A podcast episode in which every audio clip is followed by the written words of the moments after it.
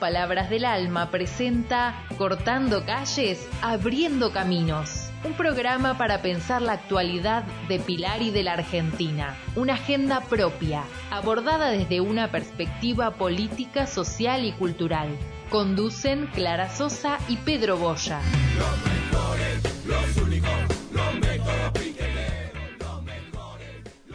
Bueno, buenos días, eh, queridos amigos. Eh, estamos de nuevo aquí en, en, esta ocasión con mi presencia. Eh, el otro, eh, el sábado pasado ya no pudieron, pero, pero bueno, ya estoy repuesto y, y con ganas de contarle. Y, y aquí estamos con Martín, eh, que, con muchas cosas que veníamos eh, eh, hablando en off, ahora que Sí. se, se usa la palabra en off, Sí, sí. eh, ¿no? Este, veníamos comentando eh, y, y realmente hay mucha información para pasarle. Sí. Este, entonces, mm, yo preferiría, Martín, no sé qué te parece, este, hablar de las cosas de hoy y, y después hablaremos, como yo había prometido, del tema de la inteligencia artificial, que es un es algo para rato. Este, Sí, sí, y- porque es un, tema que se presta Eh, a, a a la- mucho, ¿no? Y a- sobre todo a esta reflexión, qué es lo que podemos avisorar, qué es lo que el nos- futuro. Exacto. También dentro de ese futuro, ¿qué, qué expectativas tenemos? ¿Qué miedos nos trae? Claro, claro, ese es una, eh, como acá en algún lado, este, yo ponía, eh, eh, es una mezcla, este, de, de, de, de, de espanto, ¿eh? digamos, una mezcla de estupor y espanto, porque eh, viéndolo desde el punto de vista de las distopías, Ajá. este, uno dice, "Pero la pucha, ¿hasta dónde avanzaremos con esto? no?". Eh, el otro día me enteré, por ejemplo, que había que habían construido unos robots, unos robots eh, enfermeros. Sí, en medicina y en, el tra- en los tratamientos, hace rato que se está usando esto de la, de, la tecnología, sobre todo aplicando la inteligencia artificial. Eh, Eh, yo creo igual que eso es una de las aplicaciones por ahí más más interesantes. interesantes, ¿no? Eh, eh, eh, lo que pasa es que, digamos, en, en qué se basa el médico? En una cantidad de cosas que le dijeron, si ocurre esto, es esto, Claro. puede ser esto, puede ser aquello. Ciertamente la inteligencia artificial puede hacer esto mucho más rápido que lo otro. Sí. En la medida, y a lo mejor como elemento de corroboración claro. de la a, intuición. mí me, a mí me preocupa, por ejemplo, en esto, dónde entra toda la cuestión emocional, la cuestión psicológica, ¿no? Porque cuando un sí, paciente sí. tiene una afección, eh, esa, esa afección misma produce un sufrimiento emocional que yo no sé si la inteligencia artificial tiene la capacidad Mm, o va a tener alguna vez la capacidad de poder no tomar nos en olvidemos que, eso. que toda la cuestión de la inteligencia artificial está basada en la racionalidad. Claro. Entonces, la racionalidad jamás suplirá a la espiritualidad o al alma, Claro. como eh, o- algunos filósofos dicen.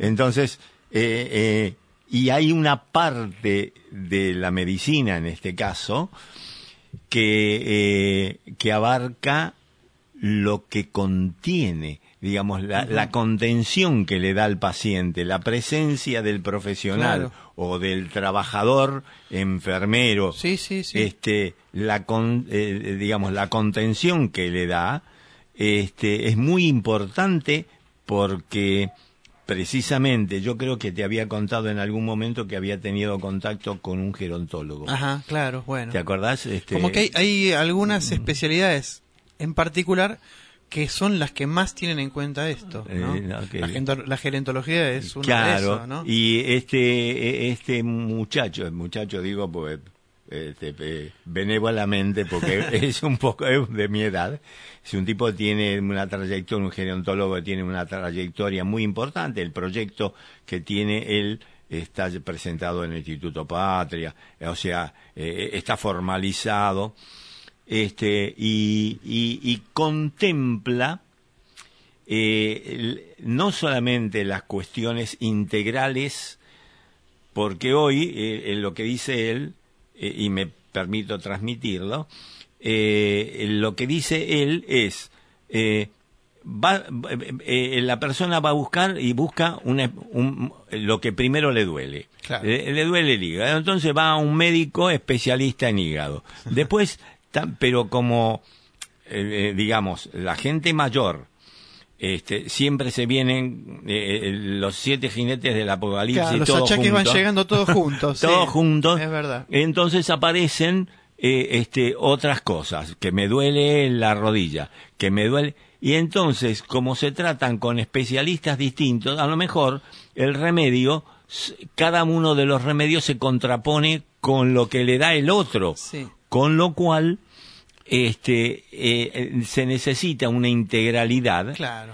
desde el punto de vista médico, Sí, desde sí, el sí. punto de vista de la contención, Ni hablar. es muy y, además cómo continuamos, eh, eh, digamos, el entretenimiento, la preparación, la recuperación de ciertos juegos, Claro. este, la, la, este, que no está solo, sino está acompañado con, ¿no? Tal cual. Bueno, y hay, hay otras especialidades. Yo tengo el ejemplo cerquita. Mi hermana, eh, Verónica, es psicóloga y trabaja en el servicio de cuidados paliativos Ajá. del Hospital Lanari, en la ciudad de Buenos Aires. Bueno, eso es una especialización que es un ámbito en donde yo creo que nunca va a entrar la inteligencia artificial. Porque No, no. es especialmente del tratamiento y de contención de pacientes terminales y de su familia.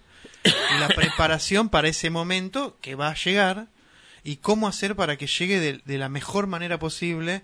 Este, y bueno, son ámbitos en donde evidentemente siempre va a hacer falta la mirada humana Sí, sí. que es la que puede contener y, y entender esta integralidad.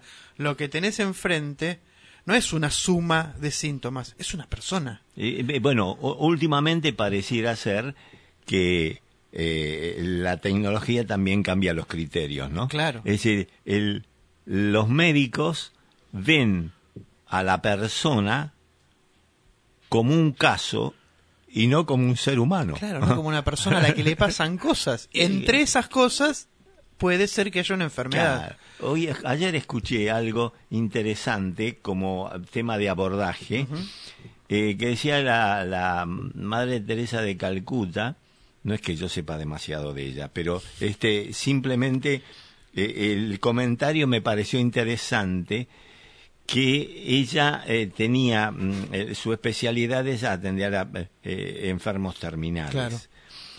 y entonces los convencía a los a los a los enfermos terminales para convencer a otros disminuirle la angustia Claro, a otros o sea lo tomaba de socio claro. para disminuirle la eh, y eso me parece muy meritorio no Claro. en el sentido de recuperar a alguien que sabe que se va a morir Claro, pero, pero sacando esta ansiedad, esta angustia que la verdad que hace que la pases muy mal, más allá de la enfermedad que te está generando esa situación. ¿no? Claro, claro. Entonces, por un minuto logra que eh, eh, el paciente eh, terminal se olvide de su Situación. claro. situación y trate de contener al otro, que a lo mejor está en la misma situación que él, Tal cual. sí. pero eh, es como una especie de ayuda. Mira, te, no, no te, eh, te está hablando alguien que no es ajeno a lo que vos sentís, eh, Claro. siente lo mismo que vos. Pasa lo mismo y, que y va a terminar lo mismo que vos, pero hay alguien que tiene fe.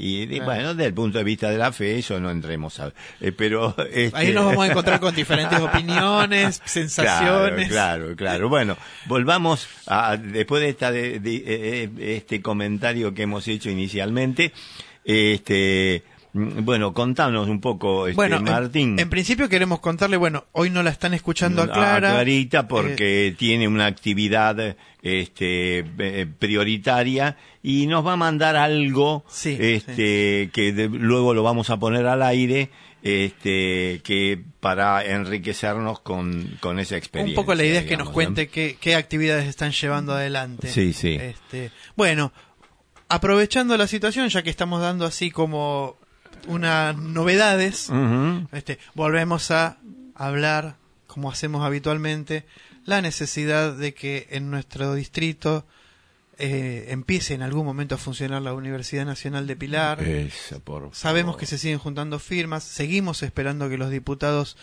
se dignen a dar quórum y aprueben la ley que tiene que ver no solamente con la Universidad de Pilar, sino con unas, creo que son siete, ocho universidades más, algunas en el conurbano y otras en el resto del país, que la verdad que son muy necesarias. Y ligado a esto, este, no nos tenemos que olvidar que en Pilar tenemos, si bien la municipalidad con el apoyo de la provincia de Buenos Aires viene realizando un montón de obras de infraestructura en donde se han creado muchas escuelas, en muchas escuelas se han armado las aulas necesarias. La verdad es que tenemos todavía algo pendiente. El profesorado en nuestro distrito sigue compartiendo el edificio escolar con la escuela primaria 1 y la verdad es que es un profesorado que está creciendo, en donde se dictan varias carreras, que están formando los docentes que van a desarrollarse de acá a poquito tiempo y siguen en un edificio prestado que impide que siga creciendo. Entonces ahí la necesidad también de la construcción del edificio para el Instituto 51, que es el que funciona en nuestro distrito. Convengamos que no todos los distritos tienen su propio profesorado. Ajá. Eh, por ejemplo, el distrito vecino de Exaltación de la Cruz no tiene un eh, profesorado propio. Así que también los aspirantes a carreras docentes de ese distrito, muchos de ellos vienen a cursar en nuestro, en nuestro partido. Claro, claro. Este, y- En, en, en Cava eso está, eh, eh, está eh, instaurado, pero está diseminado, ¿no? Eh, Eh, es el, en Cava hubo toda una lucha. eh, toda una lucha Sí. respecto de que querían sacar todos esos profesorados y poner Y una universidad. sí. Y uno sabe que si creas una universidad bajo el égido de Acuña y la rata, eh, Ah. ¿cuál va a ser la orientación? Sí. De- digamos que No, hablan de la eh, eficiencia y la eficacia de la enseñanza. Además es una propuesta muy excluyente, porque imagínate Sí, que... sí, por supuesto. ¿Dónde la pondrían? Seguramente que no sería en uno de los barrios periféricos. No, no, Estaría en el duda. centro o en alguna en Recoleta, en algún lugar así. Y los aspirantes de otros barrios se les complicaría mucho la posibilidad de llegar. No nos olvidemos que la mayoría de los estudiantes de carreras terciarias son trabajadores Sí, sí, que duda. vienen a la universidad o en este caso a los profesorados después de trabajar ocho horas o más O más, que quizá. tiene que ver con el mercado laboral que tenemos en el día de hoy este y se, y tienen que venir después de esas de esa- esas horas de trabajo a cursar una carrera que también requiere su tiempo su esfuerzo su tiempo de estudio de preparación de los trabajos imagínense si además eso está centralizado en un solo lugar No, eh, qué posibilidades reales hay que uno pueda acceder es el reino del revés, porque lo que se lo que se trató de instaurar durante el el- el- lo- los, los gobiernos, no el de Macri, por supuesto, fue llevar la universidad al lugar donde se necesita. Justamente con esa Y mirada esto de- es al revés, el reino claro. del revés. Bueno. La universidad se centraliza para que los alumnos vayan para allá. Exactamente. Bueno, Y no esto- y nos es olvidemos que esa, esa es la propuesta que tienen. Sí, sí, sí. Eh, cuando de este año tengamos elecciones, esa es la propuesta que tiene ese sector político con respecto a la educación pública. O sea, Sí, sí. no abrir más espacios, sino concentrar. No nos olvidemos de la frase famosa de Vidal, que los, los pobres no, no- llegan a la no universidad. nunca a la esa es su mirada y también las propuestas tienen que ver con esto. Negar la posibilidad de que los hijos de los trabajadores lleguen a un espacio universitario o terciario. O, o terciario, bueno, pero eh, bueno, eh, eso es una de las otra de las fake news que, que digamos uno de algunos de los sapos que le han hecho tragar a la Sí, gente cuando ¿no? todo lo- cuando todo lo la, que- la, la realidad le decía exactamente lo, lo contrario Todos los que trabajamos es- en educación sabemos que hay una necesidad real de abrir más espacios para que justamente esas familias que antes no han tenido posibilidad de acceso a los estudios superiores hoy los tengan. hoy los tengan y la verdad supuesto. es que la cercanía es uno de los factores más importantes. Sí, porque sí. también esos chicos o esas personas que van a ir a la universidad también vienen de trabajar todo el día y no tienen la posibilidad de viajar todos a la UBA o a la Universidad de La Plata o a otras universidades. Este, vos fijate el criterio distinto que se utilizaba en Buenos Aires mismo hace algunos años hace algunos años, estoy hablando de los set- principios de los 70. Ajá. Bueno, nos fuimos un poquito. Nos fuimos. Eh, la diferencia la- entre la Universidad de Buenos Aires y la Universidad Tecnológica Nacional. Eh, Totalmente. Es decir, totalmente. la, la Universidad Tecnológica Nacional, de, de la cual soy eh, orgulloso egresado, este, tenía el criterio y el requisito de que los que entraban trabajaran. Claro. Ese, y entonces, Y lo que pasa es que era, era su historia. No Claro, nos olvidemos pues, que la, la la- UTN era, la Universidad Obrera. La obrera, claro. Entonces, los que asistían tenían que llevar certificado de laburo para poder y y entonces con eso se alimentaba la cosa, no eran y, y su preparación y esto comparado con luego las cosas que yo cursé eh, en la Universidad de Buenos Aires, este el, el criterio es que en la facultad, ¿por qué no hay dirigentes, salvo raras excepciones, que forman parte de la rama ingenieril? Claro. Porque en la Universidad de Buenos Aires en general se forman CEOs. Sí. o Bueno, sea, ¿no? Tenemos ahí a algunos ingenieros que mejor no recordar. Eh, eh, Para algunos son mufa, así que no los vamos a nombrar en la no, radio. no, no, no, no. No, pero precisamente porque, eh, digamos, más allá de esto, eh, eh, pero Alzogaray no era ingeniero de, de, de las nuestros, era No, ingeniero no, militar. era excelente ingeniero militar, sí, importante recordar. No, no, yo estoy pensando en otro, que, sigue dando vuelta por ahí. Este, entonces, El señor Reposera, que Eh, eh, este, bueno, eh, eh, eso es digamos, supuestamente es ingeniero. Sí, sí, sí, Bueno. pero yo he conocido varios de esos orígenes Ajá. que, que fueron este, eh, eh, empleados míos, Ajá. por decirlo, en, en alguna empresa. Y bueno, eh, le das un helado y se lo pone en la frente. Eh, digamos, Sí. con lo cual a- me hace dudar este a- además viste que aparecieron en algún momento que no se le conoció compañero Claro. Este, como- Qué raro, ¿no? ¿Con quién estudiaba? Este Trabajos tipo. prácticos, ¿con quién y los además hacía? lugares donde este lugares donde el apellido tiene mucho que ver Ajá. entonces vas si vos tenés un apellido reconocido eh, en la oligarquía y esto tiene mucho de que- tiene De mucho de, estirpe, de rancia estirpe y que veíamos hablando antes del opus Sí. este entonces eh, ascendías sí cursabas más rápido que los otros que venían de laburar, que no sé cómo fueron a parar ahí, Claro. digamos, por, por- porque ah, viste que había algunos padres en mi época, por lo menos, eh, a la universidad no se va a hacer política. se Sí. va- claro. Bueno, ¿dónde la vas a hacer si no la haces en la universidad? No, no. bueno, Brian nos está haciendo seña porque estamos en, el- en la hora de pasar un de, tema de musical. tema musical. Así A- que a ver, bueno, qué- con a qué ver con nos- qué nos sorprende. Almendra, muchacha, ojos de- Vamos Ay, qué todavía. bueno. ¿Escucharon? Almendra, muchachos ojos de papel. Vamos todavía.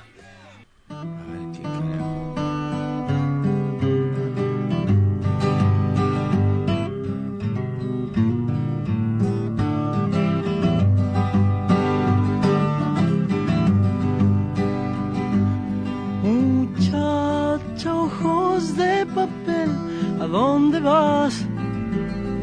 Quédate hasta el alba.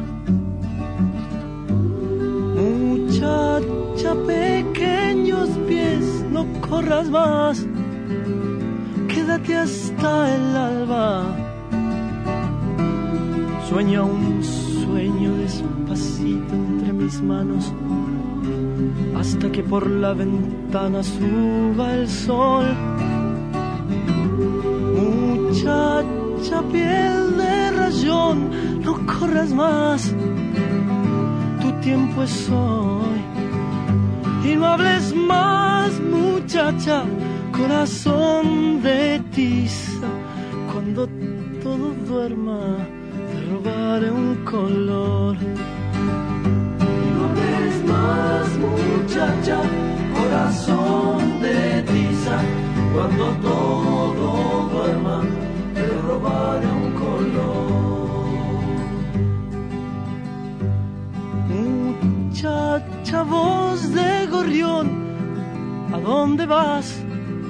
Quédate hasta el día. Muchacha, pechos de miel, no corras más, quédate hasta el día. Duerme un poco y construiré un castillo con tu vientre hasta que el sol muchacha te haga reír hasta llorar, hasta llorar. Y no hables más, muchacha, corazón de tiza, cuando todo duerma te roba más, muchacha, corazón de tiza, cuando todo duerma te robaré un color.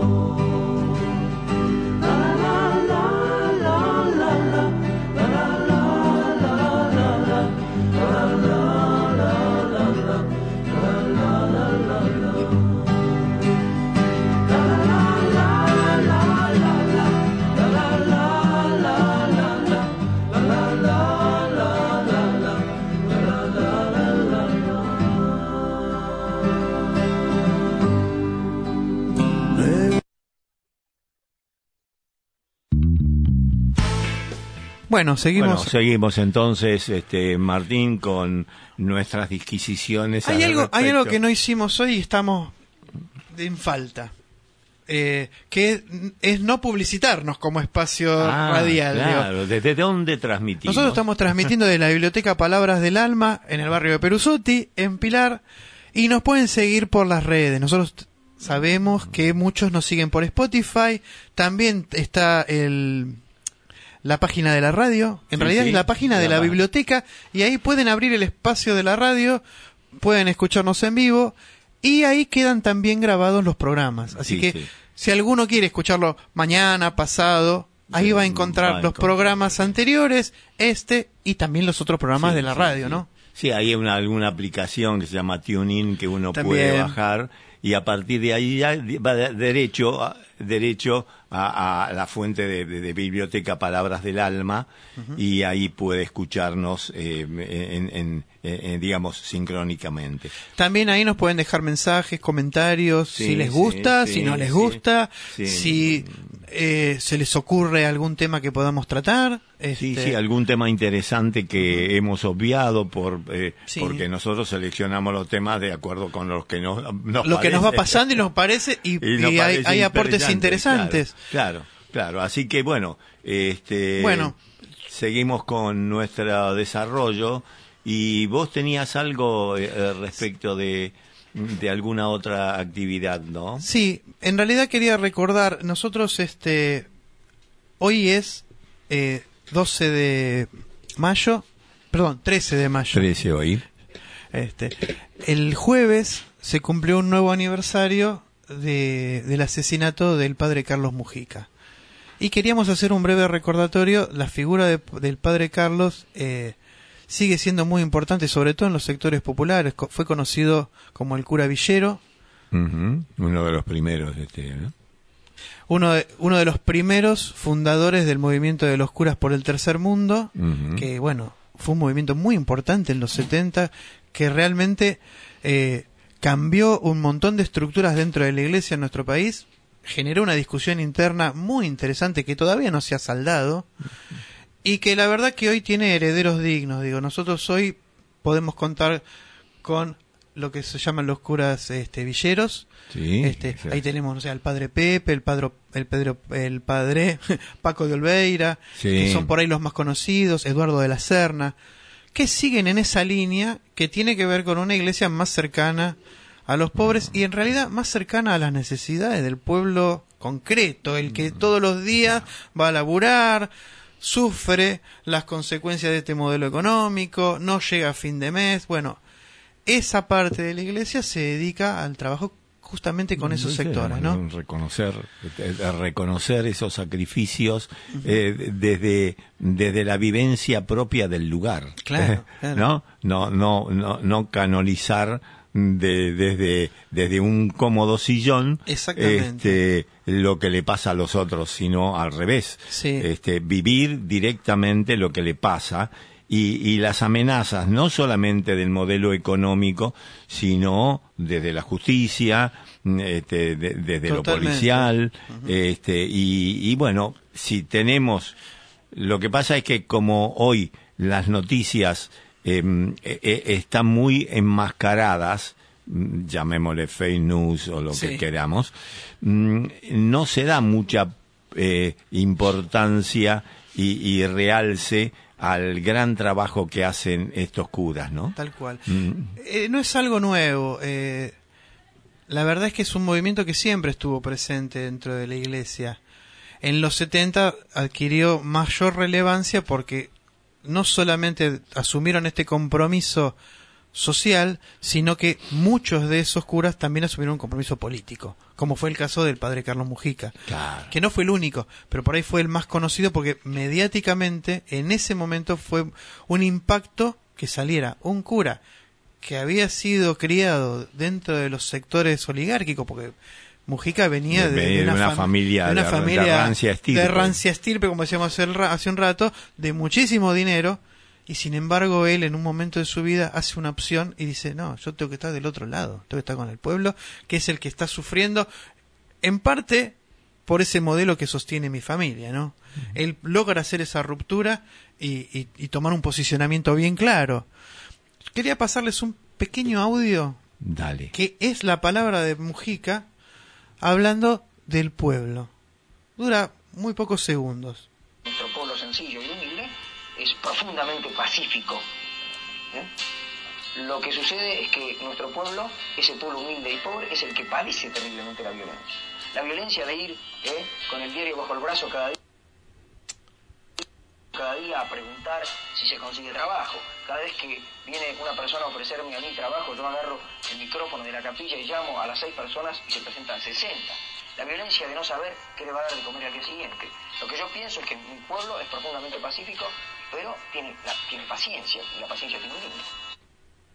Claro. Bueno, esa es la palabra del padre Carlos Mujico. Imagínense que eso Este, en la televisión, en lo que se diría hoy, en, una, en un momento de, de part-time, o sea, de, de- de- de mayor exposición, este, se escuchaba en todas las familias y generaba ruido, ¿no? Sí, sí, sí. sí. Imagínense que esa iglesia era la que había acompañado hasta ese momento varios golpes militares, este, sosteniendo posturas muy conservadoras y te aparecía un curita como este hablando de la paciencia Mm. que no es infinita sí, del sí, pueblo que sí. sufre. Este, Sí, sí, sí, eso eh, eh, es muy importante y ahí es lo que eh, esa vivencia que él relata mm, del diario debajo del brazo para ir a buscar el laburo, Sí. este, no, no es fuera de eso. Quizá disimuladamente en otros barrios puede ser que sea Claro. así, pero él lo relata porque no solamente eso le ocurre a esta gente, sino que le ocurren algunas otras cosas que también llaman eh, este, a, a- a- nosotros habl- hablaríamos de la violencia, digamos, ¿no? Porque generan violencia propia de esto.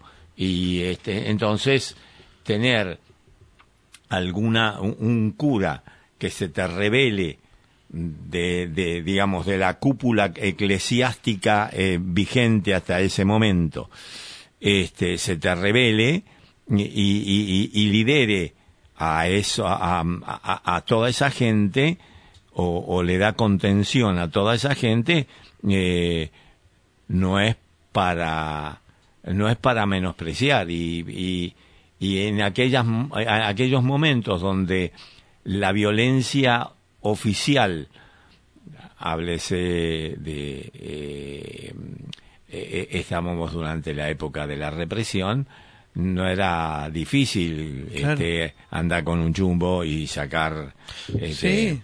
este hasta yo conocí hasta un tipo laburando en un banco en un lugar eh, apartado, de, digamos, en una funcionalidad apartada, que el tipo se, ufanaba de ser de la AAA Mira, mira.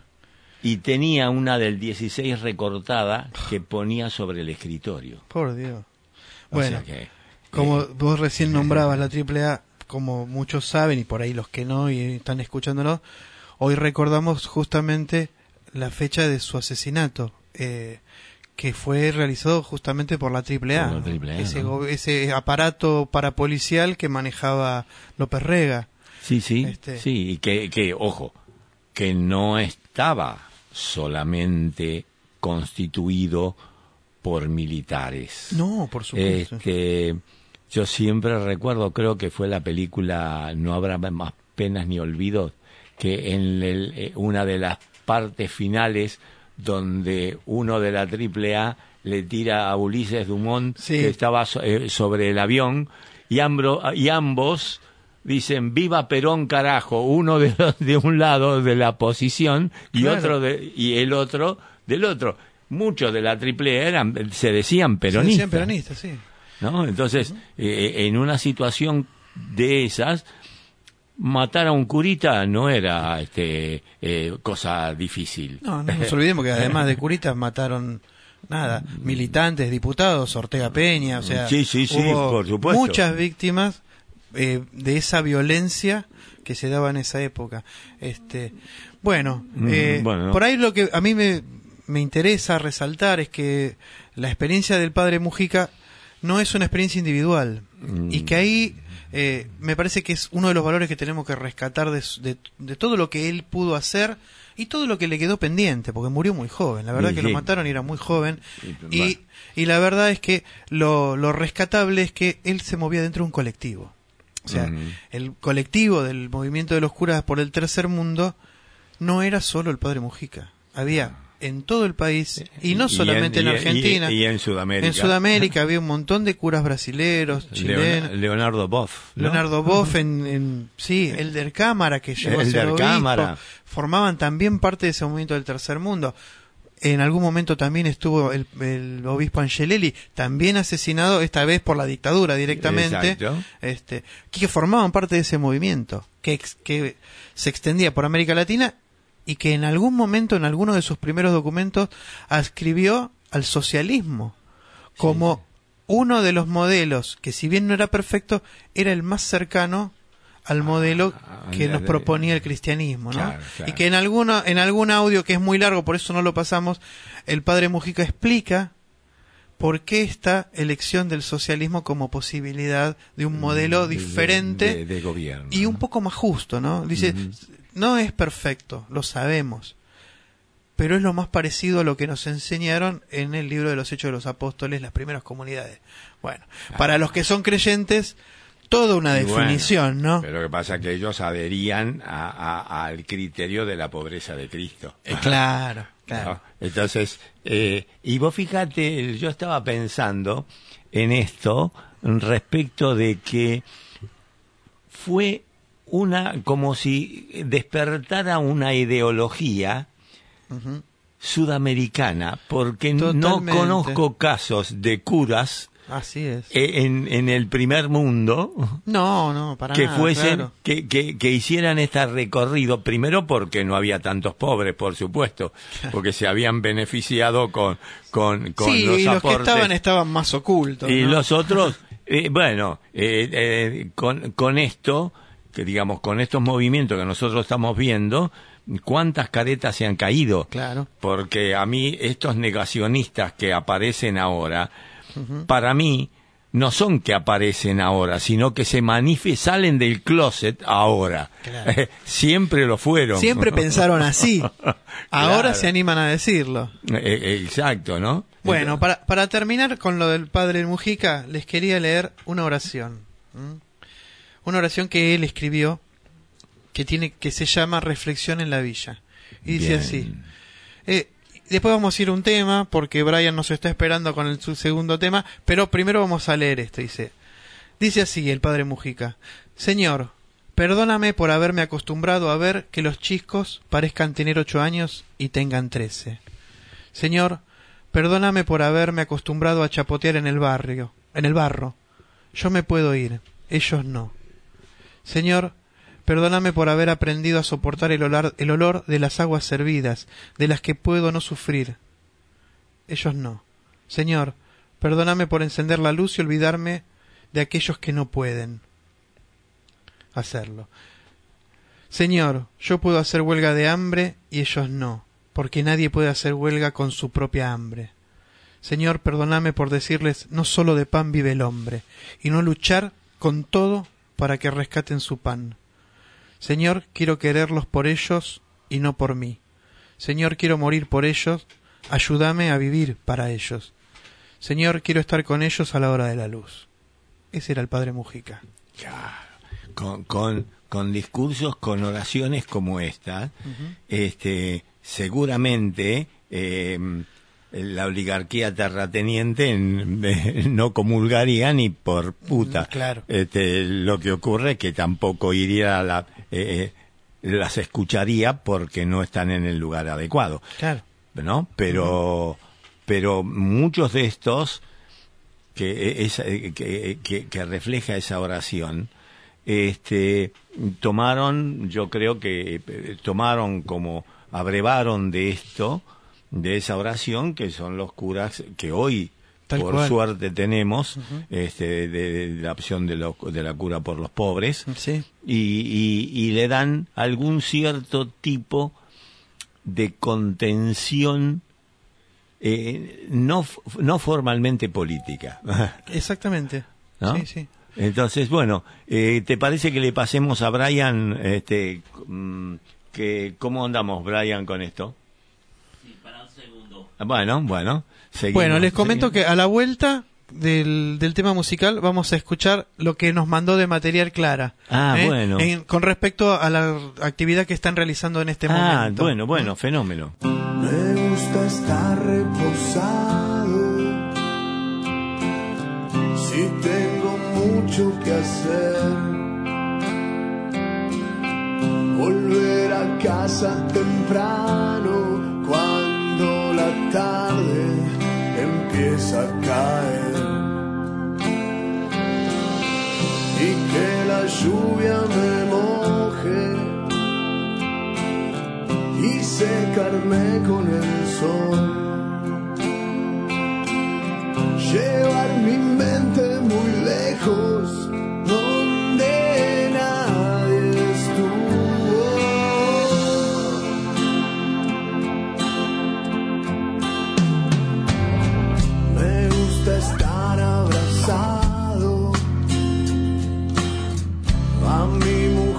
que es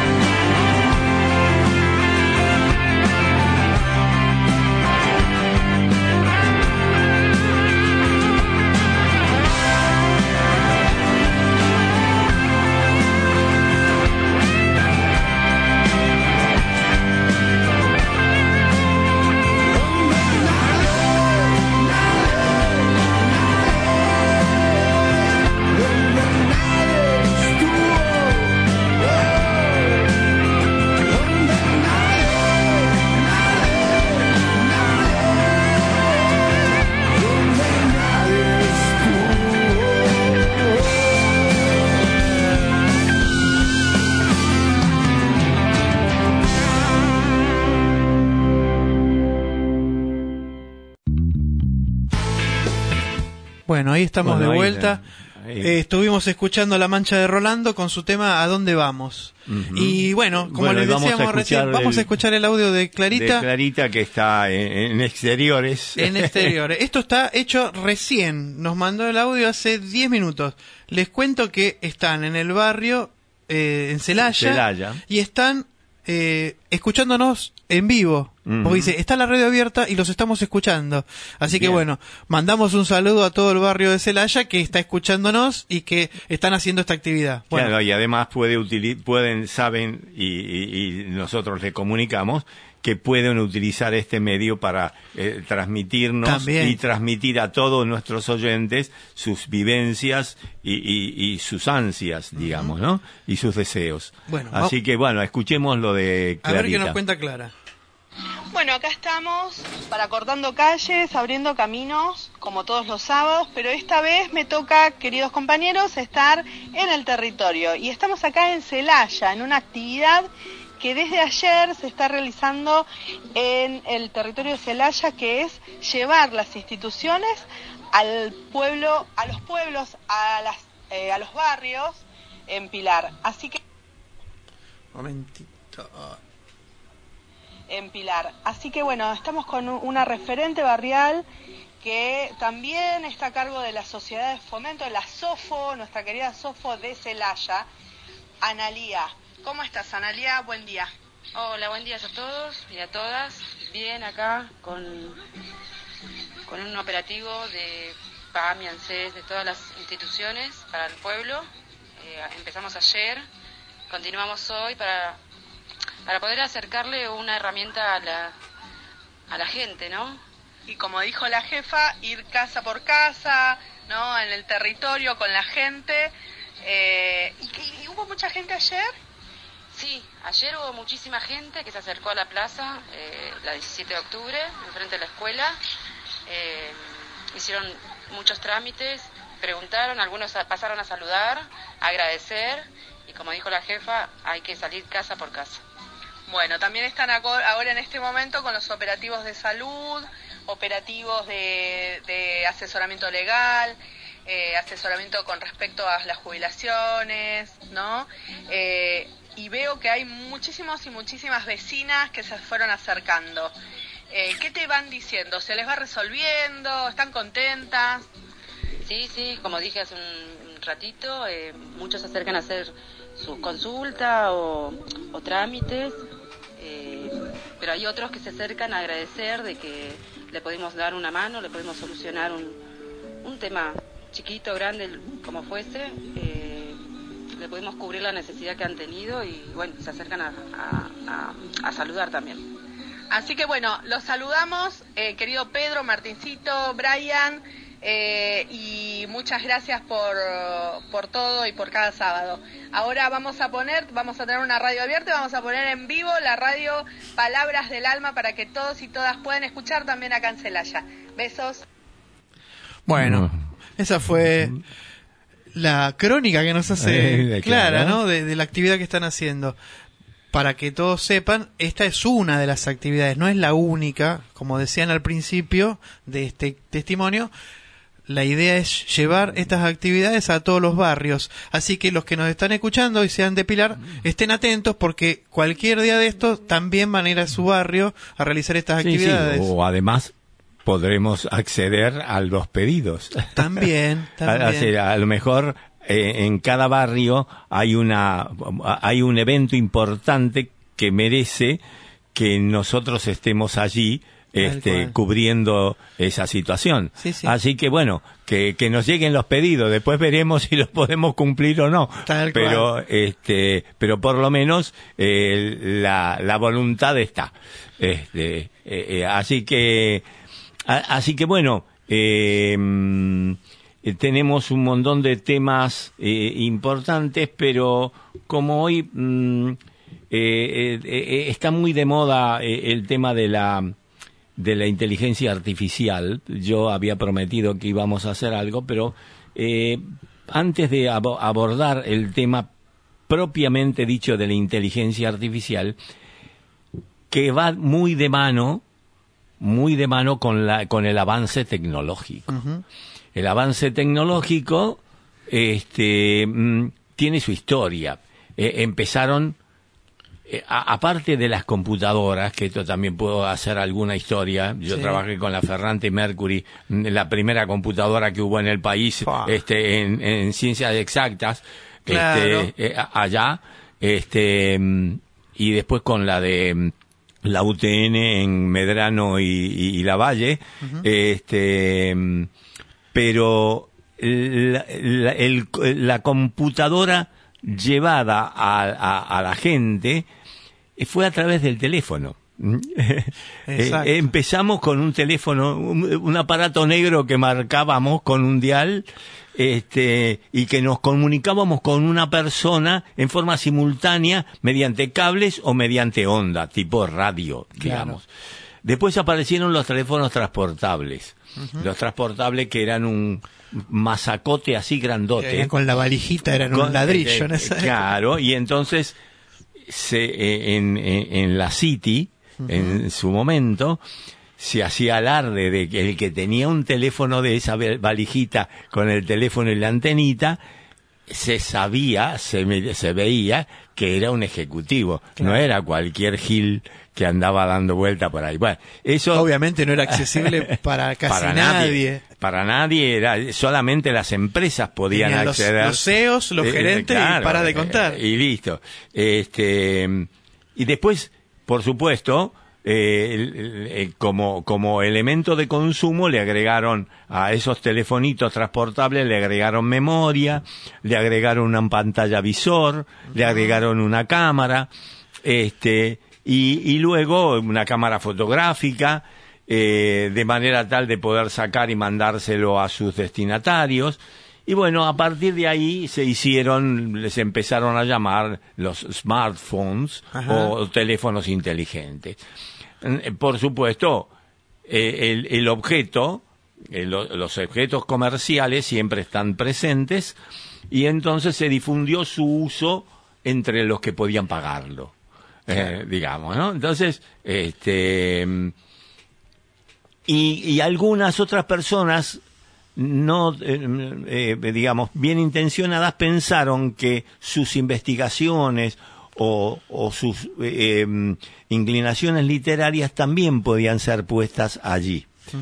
Entonces, pero claro, lo que no tenían en cuenta, nadie tuvo en cuenta, que toda esta información de intercambio entre personas, este, iba a ser receptada por, eh, recibida por el destinatario, pero también pasaba por una estación intermedia que se iba almacenando en una gran base de datos. Entonces, estas personas que, que juntaban esta información en una gran base de datos, eh, bien administrada podría ser utilizada para múltiples propósitos. Entonces, esos múltiples propósitos eh, nos llevan a un tema remanido que nosotros, los que tenemos alguna edad, decimos composición tema la vaca. Es decir, de qué eh, cuando alguien, cuando la maestra nos pedía una composición del estilo, uno este, tenía que pensar en qué íbamos a poner allí. Claro. ¿Qué, qué íbamos a poner? Este, las características, las formas, la alimentación. Eh, ciertamente recurríamos a nuestros padres para que nos indicaran eh, Nos qué tener- una manito. una manito. Este, buscábamos en los libros, en los manuales. Libros, manuales, ¿no? Este, Qué manuales- lejos que nos Exacto. queda un poco eso. ¿no? Este, y, y además, todo esto debía ser redactado en un escrito que se entendiera, Ajá. ¿no? Este, y, y además, que todo el contenido fuese veraz. Tal cual. Mm, Entonces, al principio, esto uno ponía la inteligencia y le- se iba acumulando nuestra, nuestra habilidad para cuando tuviéramos otras demandas, lo hiciéramos cada vez mejor. Claro. Entonces, el tema es, esta es la habilidad humana, en el sentido, la, la inteligencia humana, en el sentido de que aprovechábamos la experiencia realizada para hacer, para responder a las demandas cada vez mejor. Pero bueno, hoy, eh, la- trasladado eso a la inteligencia, a, a- a- a hoy, la tecnología creó eh, ciertos dispositivos que emulan esa lógica humana de ubi- ubicar en las bases lo necesario y compaginarlo, porque hoy hay productos que Claro. pareciera ser que están editados por humanos y están hechos por por, por La dispositivos, utilización ¿no? de los algoritmos, que van relacionando Que van- conceptos. que no solamente primero los, los algoritmos seleccionan los datos que van a hacer y después relacionarlos. Claro. Que es esto que hacíamos antes con el tema de la vaca. Claro. Eh, Ahora, eh, la, la relación antes la hacíamos Eh, nosotros. los seres humanos. Ahora eso lo puede hacer Eso la lo puede hacer la máquina. claro. Y no solamente eso, sino que además lo que hoy hago como nuevo es almacenado para ser utilizado en, una próxima oportunidad. Claro. Con lo cual, este, iba a formar parte de esa base de datos que tenían, que emulaban una situación de referencia. Hay que tener en cuenta que también, que también allí, inocentemente, in- inocentemente nosotros, este, que eh, lo que se guardaba no era solamente información en esa base de datos, sino la información relacional, o sea, con, a, con quién me comunicaba y a quiénes llegaba mi mensaje y los y, y- y, por supuesto al revés. Y quién me con lo cual y quién no también. con, con lo cual, con lo cual, más de uno, volviendo a la realidad, más de uno habrá pedido, me ha tocado, eh, que tengo que comprar un lavarropas, yo. ¿Eh? Entonces pido a, ciertos lugares dónde están los lavarropas, cuáles son. Y luego, muchas de las de los avisos le aparecen a mi mujer. Claro. Oye, ¿y ¿cómo supieron que si ella no, fue, no lo pidió? Sin embargo, esto es eh, eh, la evidencia que no solamente guardan la información, sino la, referencia y la relación. Con lo cual, eso, como base de datos rica, es muy importante porque estos señores, eh, con estas bases de datos y estos algoritmos, este, producen respuestas. Esa, Por ahí, por ahí la, la discusión a- a- de acá mirando el futuro es ¿quién va a manejar todo ese inmenso Eh, a- a- cúmulo a ¿no? eso, de información? A, a eso iba. Dale. Porque en, en el caso de, eh, de la vida humana y de la mejora, y de la mejora, estas, estas cosas, eh, era lo que habíamos hablado hace, algo- hace algún momento, ha servido para mejorar la vida humana. De hecho, este, muchos, muchos este, dispositivos utilizando de inteligencia artificial pueden eh, suplir ciertas cuestiones que el humano a veces, eh, eh, eh, digamos, sucumbe. Ajá. Eh, Entonces, pero en otros órdenes de la vida, eh, órganos faltantes, mm, sí, y eh, taxis y camiones sin chofer. Sí, que ya este, existen. todo, y, y uno puede ir pensando en la aplicación, en la creación de robots. Bueno, Y esto es lo tremendo, Claro. porque cuidado, porque yo puedo hacer un robot a imagen y semejanza de la persona, pero no solamente puedo reemplazar en el trabajo a la gente que no se capacitó y quedó afuera, sino que además puedo hacer ejércitos para matar. claro. bueno eh, ese es otro tema que podríamos seguir conversando por ahí Sí, la sí. semana que viene o, o en otro programa. Ciertamente porque, Porque es muy largo. También están los miedos que, que traemos desde tiempos inmemoriales a esto de que la creación nuestra no la podamos mantener este, controlada. Frankenstein. Tal cual. Estaba pensando, Mary Shelley con el Frankenstein plantea eso, creamos un monstruo que no podemos Que controlar. no podemos controlar. Y yo creo que ahí hay un miedo muy antiguo. los mitos del golem, que es de la Claro, cultura del judía, golem, estamos hablando de mitos de hace dos mil años. Claro, y Este- que, que además aparecen algo peor todavía, peor digo en el sentido del avance, es el, eh, el tema del sentimiento del golem para con la niña. Tal cual. Entonces, el golem también tiene algún chip de sentimiento, con lo cual este ahí, Ahí el miedito como que- ahí aparecen los espantos. Sí. digamos. Bueno. Tenemos que cortar. Se nos o acaba sea, el tiempo. Nos viene quedando corto el programa últimamente. Sí, sí, evidentemente. Este, Así que bueno, queremos- queremos- Algún día gestionaremos.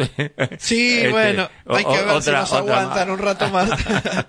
Y bueno, Pero bueno, queremos saludar a Brian, que nos que- acompaña desde la operación técnica, siempre claro, con, la, así, con la elección de la música y el, y el apoyo siempre. Sí. Bueno, y, Y- a todos los que nos escuchan, nos Eh, encontramos la semana que viene. Y en- ya sabemos y saben que tenemos un canal abierto con el que nos pueden enviar sugerencias este o cosas porque a veces nosotros eh, embalados como venimos utilizamos cierto léxico que a veces no se entiende demasiado y bueno es, eh, eh, es bueno que Está bueno alguien- que alguno comente, que, a ver que qué- alguno me dice che no te entendí un corno Claro. Bueno, Entonces, este que, programa bueno, que se llama eh, Cortando, Cortando calles, calles y abriendo, abriendo caminos, caminos. por la radio de la Biblioteca Palabras del Alma. Nos Exacto. vemos la semana Nos que vemos viene. la semana que viene gracias